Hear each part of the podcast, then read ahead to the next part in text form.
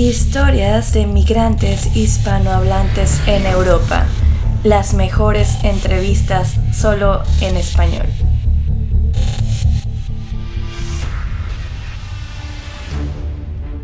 Queridos hispanohablantes, muchas gracias por acompañarnos en una emisión más de su programa Ecos de Hispanoamérica. Y bueno, pues hoy estamos en la sección de historias de migrantes hispanohablantes en Europa. Y hoy les tengo una entrevista muy interesante con un amigo mío y un querido diseñador mexicano que ahora radica en Barcelona, la ciudad del arte y la ciudad perfecta para este tipo de artistas diseñadores gráficos o como quieran llamarlos. Y bueno, él se llama Enrique Lira, es mexicano originario de la Ciudad de México y hoy accedió a darnos una entrevista donde nos cuenta su historia y su evolución en Barcelona, la ciudad que eligió para hacer su estudio de maestría. Y bueno, pues esta historia nos puede abrir un panorama más específico de la diferencia que hay en diferentes estados de la Unión Europea y cómo funciona la vida de un migrante o de un estudiante en cada país o en cada región, dependiendo de uno donde esté.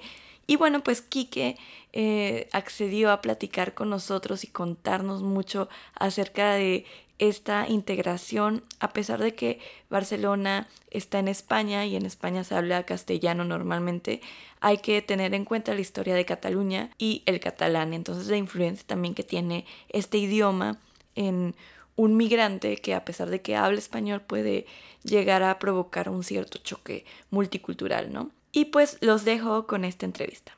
Bueno, querido Enrique, tal vez nos puedas contar un poco más de ti y de tu experiencia en Barcelona. Pues, eh, pues sí, yo llegué hace aproximadamente un, año.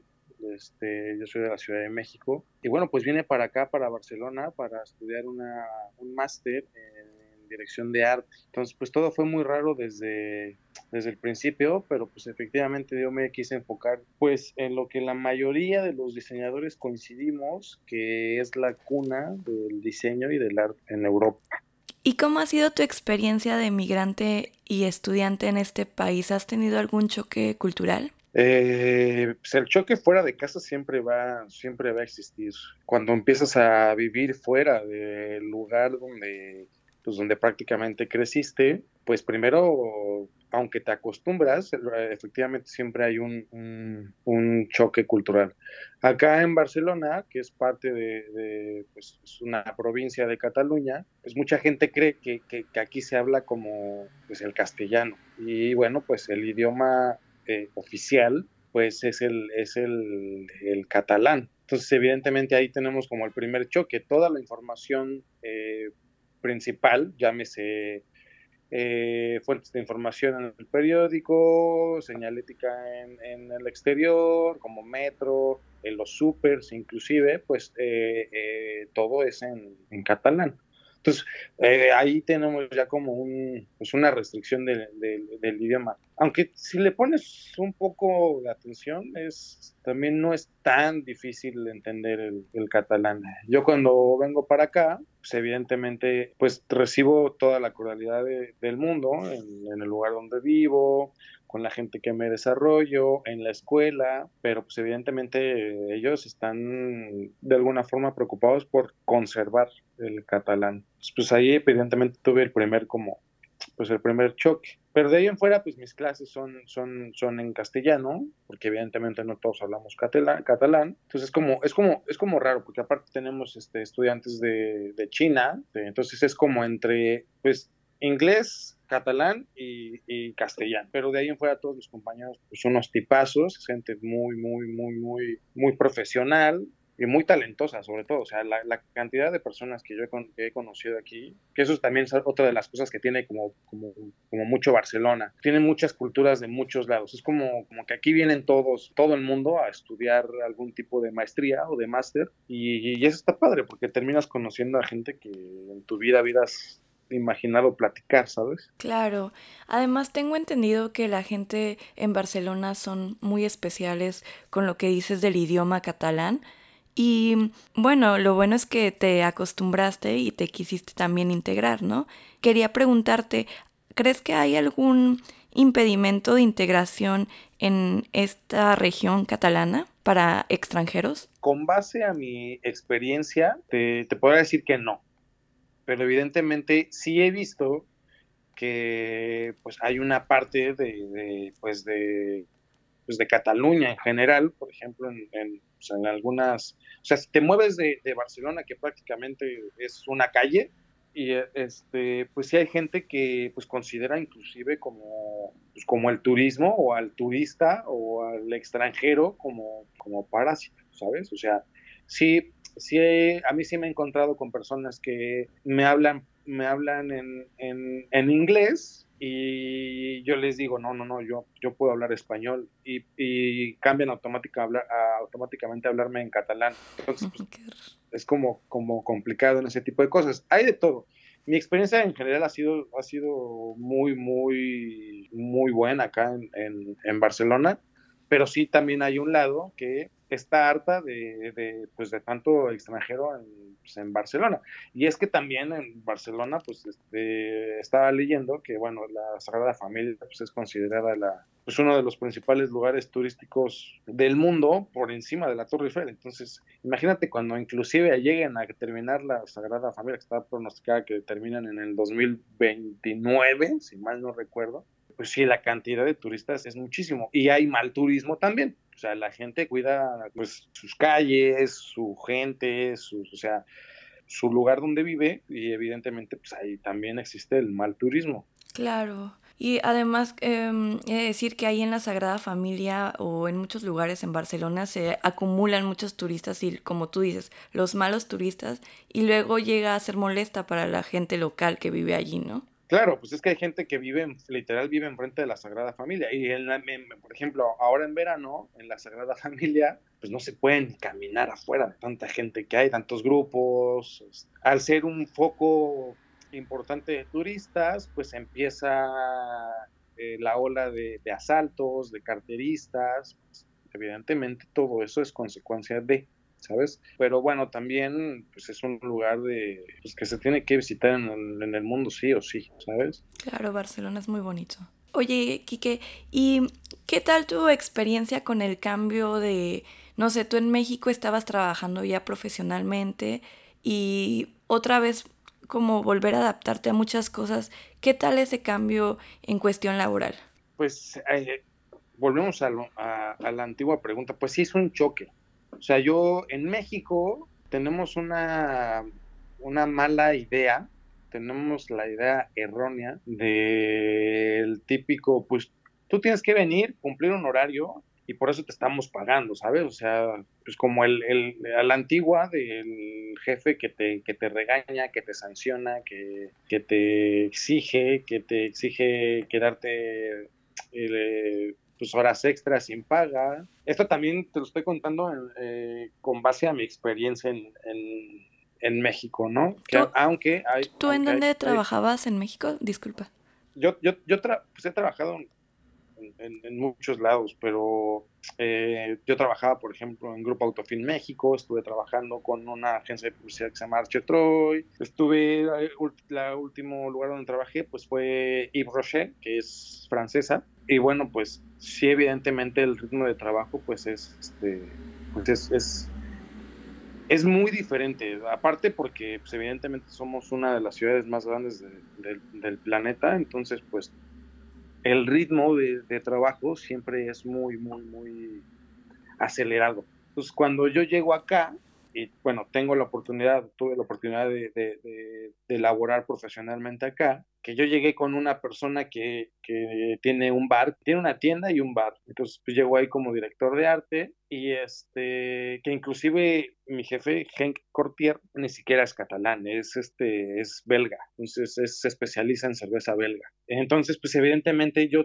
Cuando llego con él, pues es el trato totalmente diferente por todas las de la ley, si te, quedan, si te quedas tiempo, pues se te paga, si no, pues te dice, oye, ¿sabes qué? Ya, ya vete a descansar. Sí, el trato es diferente, pero laboralmente son los mismos problemas que, pues, que va a haber en todo el planeta, me imagino, ¿eh? O sea, he visto los problemas que tienen, por ejemplo, en Chicago, con las que también he tenido la oportunidad de colaborar con algunas empresas. Y bueno, pues el, el roce laboral pues, siempre siempre va a existir y también el choque de pensamiento, de idea, también es lo que siempre va a pegar muchísimo. ¿Y cuánto tiempo planeas estar ahora acá en Barcelona? ¿Planeas volver a México o quedarte acá? Yo, yo planeo, yo planeo volver a México.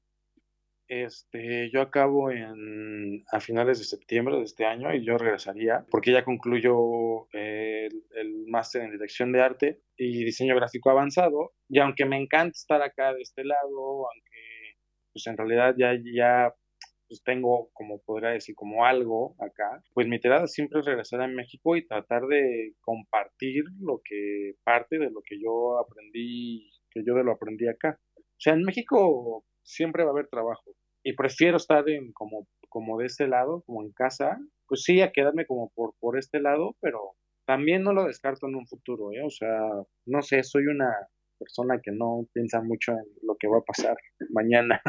Oye, Enrique, y una última pregunta en cuestión a este tipo de papeleos y visas. ¿Cómo, cómo fue tu experiencia con la Embajada Española? ¿Fue difícil encontrar una visa o qué, qué tipo de requisitos te pidieron? Sí, sí es este, sí es complicado. O sea, fue, fue tan complicado que yo estuve a punto de tirar la, la toalla, ¿eh? O sea, pues te piden, ah, para un, tú puedes estar tres meses de turista acá, pero evidentemente tú como vas a quedarte pues por un tiempo largo necesitas un tipo de pues de visado. Entonces el primer paso que tienes que hacer en que, que se tiene que hacer en México es sacar un, un, una visa de, de, estudiante en la embajada de, pues, de España, allá en México, que está situado ahí en Polanco, pero para esa visa te piden pues muchísimos papeles, te piden primor, primordialmente que tengas un contrato de alojamiento en España, principalmente que tengas cubierta la escuela en la que vas a estudiar o vas a, a ejercer algún tipo de máster, te piden, evidentemente te piden que, sos, o sea, que, que puedas sostener tu vida prácticamente con, con lo económico. O sea, te piden estados de cuenta, si no tienes estados de cuenta, te piden que alguien se haga responsable con una carta, como un aval. ¿sabes? Una pregunta, ¿cuánto tiene que tener uno en su cuenta para obtener la visa? Eso es realmente, no lo sé. Yo saqué el cálculo sumando prácticamente el mes de renta y bueno, pues investigando más o menos cuánto para poder tener como, como el como el saldo, ¿no? En, en las tarjetas o Claro, en los estados de cuenta. porque acá en Alemania, por ejemplo, cuando se necesita una visa de estudiante, ahora ha subido, pero en ese entonces cuando yo chequé, que fue en 2015, tenía uno que tener 7.500 euros al año y ahora me parece que ha llegado hasta los 10.000 euros. Pero es una cuenta que tiene que estar congelada, por ejemplo. Eh, o si Sí, no, como tú lo dices, con, con un aval, eh, que en Alemania se llama Verpflichtungserklärung, que alguien se hace responsable de, de tus gastos, ¿no? sí, es correcto. Acá, acá no, no te especifican ningún monto, pero pues es pues decisión de ellos si te la dan o no, ¿sabes? O sea, como que checan todo y pues te dicen si te la dan o no. Luego, pues te piden, o sea, que no tengas nada viral, ¿no? Así como pues, VIH y este tipo de cosas. Entonces tienes que ir con un certificado, pues, muy en específico, con una cláusula, con una cláusula, perdón, muy en específico de que no tengas como nada viral. Y evidentemente también te piden un, un seguro de gastos médicos, que también tienes que pagar en México o contratar en México. Y pues ya, te- la- en realidad, yo fui como tres veces a la embajada porque aparte hay papeles que tienes que, que llevar a otros, a otros lados para que tenga como el sello, ya sabes, como el, el sello internacional, como por ejemplo la, la carta de antecedentes no penales. O sea, sí te piden un, un montón de, de cosas. De ahí en fuera, pues el trámite se tarda como un mes en darte la visa. Cuando ya te la dan, oh sorpresa, tienes que llegar aquí a Barcelona con, con esa visa a sacar la residencia. Entonces es otro, otro rollo acá. O sea, ya que estás acá, tienes tres meses para poder, este, pues, darte de alta como, pues, como residente y te dan el famoso NIE. Entonces, pues ya te dan tu tarjetita y, pues ya puedes como estar como tranquilo legalmente. Más que nada es por si, no sé, por si te pasa algo o haces algo indebido, pues donde puedan venir a buscarte, este tipo de rollo. En, en esas cosas, en general, los europeos son muy específicos, ¿sabes? Claro. Oye, y cuando obtienes esta residencia ya directamente en España, ¿tienes derecho a trabajar como estudiante? Tienes derecho a trabajar como estudiante 100% sean como prácticas y prácticas con sujeto a convenio con la escuela entre, entre empresa y escuela. Y bueno, pues ya de prácticas, pues ya puedes seguir como, como creciendo, ya te pueden ofrecer un contrato, y ya de ahí puedes empezar a pedir la visa porque es otra visa o otro permiso, el NIE, para, para poder laborar, este, todo este tipo de cosas, pero sí te abre la puerta en las prácticas, pero solamente como estudiante puedes hacer práctica y tienes un permiso de, de, bueno, pueden durar de tres meses a nueve meses. Oye, Enrique, ¿y conoces a alguien más que sea hispanohablante o de Latinoamérica que esté ahora en España de otra manera, eh, con otro tipo de visa?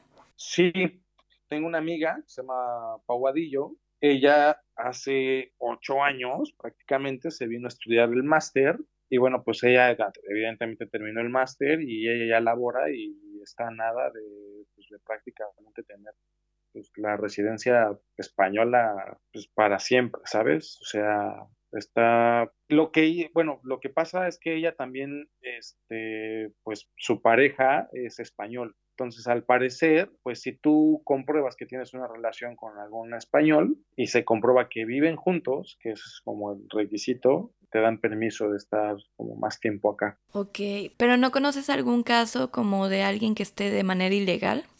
Eh, fíjate, no conozco ningún caso que esté, que esté de manera ilegal, o sea, que lo, que lo, que lo conozca, que lo frecuente, no, pero sí he conocido a a personas indirectamente, a mexicanos inclusive, que, que, pues, que se vinieron y acá probaron suerte y pues andan acá con, pues, con, con papeles falsos, ¿sabes? Ok, oye, regresando a tus proyectos, cuéntanos un poco más, eh, sabemos que también trabajas en la radio y pues cuéntanos más acerca de este proyecto de radio que tienes. Yo, yo bueno, yo ejercí la carrera de diseñador gráfico y he ahí he estudiado pues, diferentes, pues, diferentes cosas que, siempre he tenido la inquietud. Y una de esas inquietudes, evidente, siempre fue pues, ser como locutor de radio. Y esto porque yo veía a mi mamá, mi mamá es comunicóloga y estuvo a cargo de Radio Ibero mucho tiempo. Entonces, pues yo veía a mi mamá con técnicas de locución, con, con técnicas de, pues, de radio, y bueno, pues decidí, bueno, más bien surgió la oportunidad de llegar a una plataforma de radio por internet, eh, independiente por internet, que se llama Estridente Radio. Justo acabo de cumplir también como poquito más de un año con, con ellos. Y bueno, pues ahí tengo yo un podcast que se llama Adre del Podcast y ahí cuento historias de grupos de música de rock en inglés y en español. Entonces, pues todo este morbo que existe alrededor de las, de las agrupaciones como Fobia, ¿no? Por ejemplo, Molotov, pues eh, los exponemos en, en, este programa. Y bueno, pues Estudiante Radio también tiene, tiene diferentes podcasts y está bastante, bastante, bastante guay, como dicen acá. Sí, he de decir que he tenido la oportunidad de escuchar algunos de tus podcasts y los recomiendo al 100% para todos nuestros amigos hispanohablantes de acá del área de Stuttgart que también quieren estar en contacto con otros hispanohablantes en otras partes del mundo o en sus países de origen, pues es muy recomendable también que escuchen a Kike. Y pues no sé si quieras agregar algo más, Kike, estamos muy agradecidos que nos hayas contado tu historia. Y bueno, además que eh, nos compartas este tipo de proyectos para colaborar, etcétera, etcétera.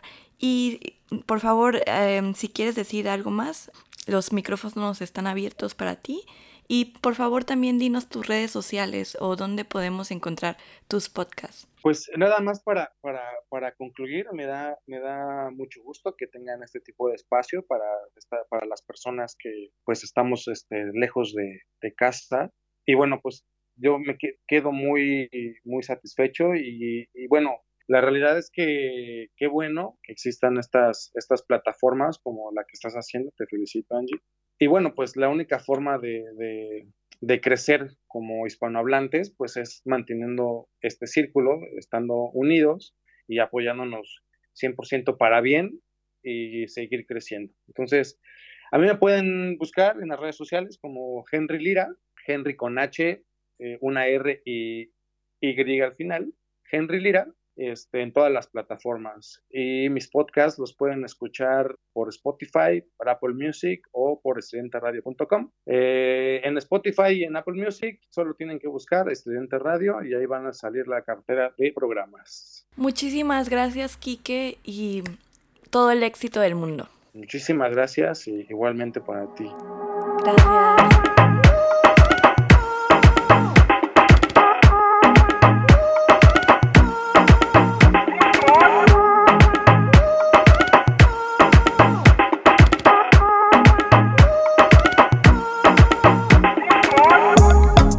Bien te alejas de mí. Te sientes sola y siempre estoy ahí. Que es una guerra de toma y dame, pues dame de eso que tienes. Oye, baby, no seas mala. No me dejes con la gana. Se escucha en la calle y que ya no me quieres. Ven y dímelo en la cara. Pregúntale a quien tú quieras. Pero te juro que eso no es así. Yo nunca tuve una mala intención. Yo nunca quise burlarme de ti.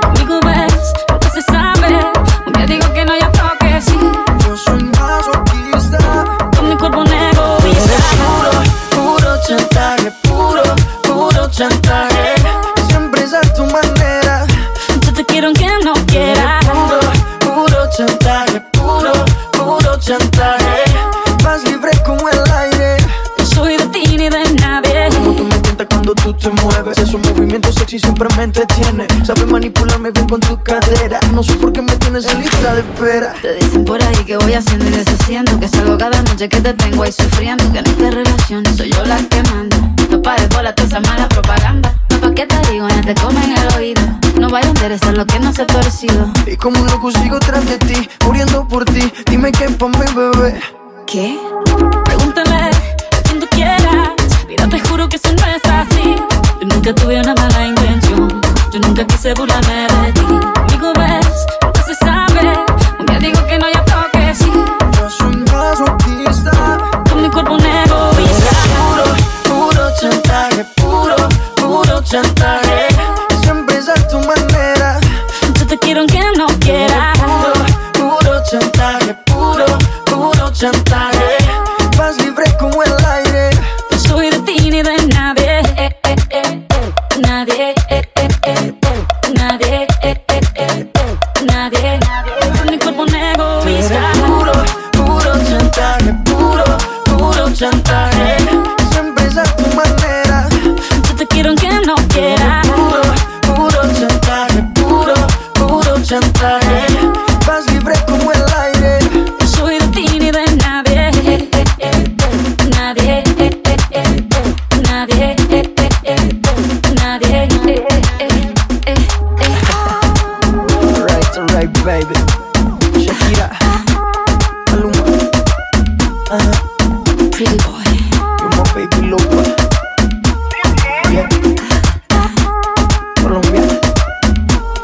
room. Pretty boy.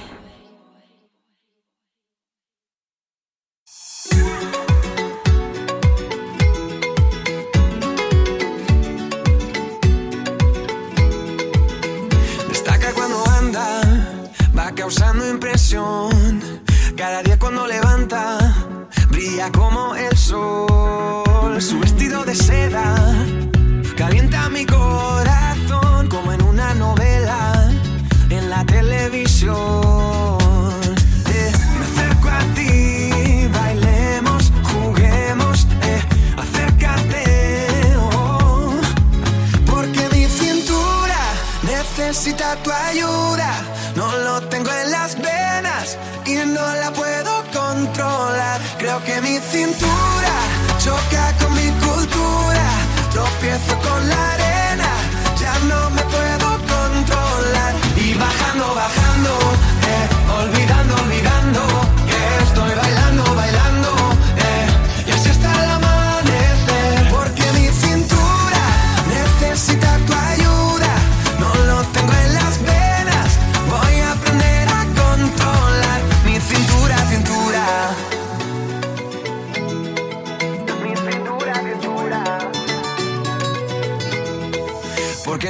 vamos a la playa para así practicar pronto por la mañana y así no hay nadie más. Cuando bailo contigo, tu cuerpo me da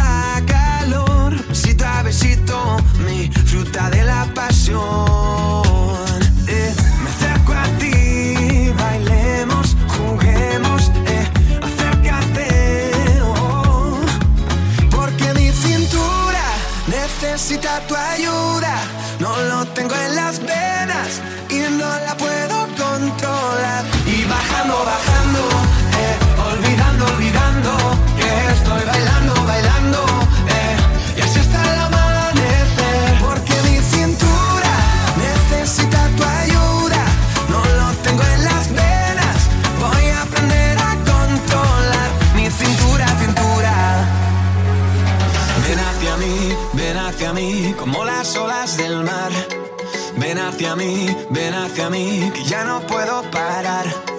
Ven hacia mí, ven hacia mí, como las olas del mar. Ven hacia mí.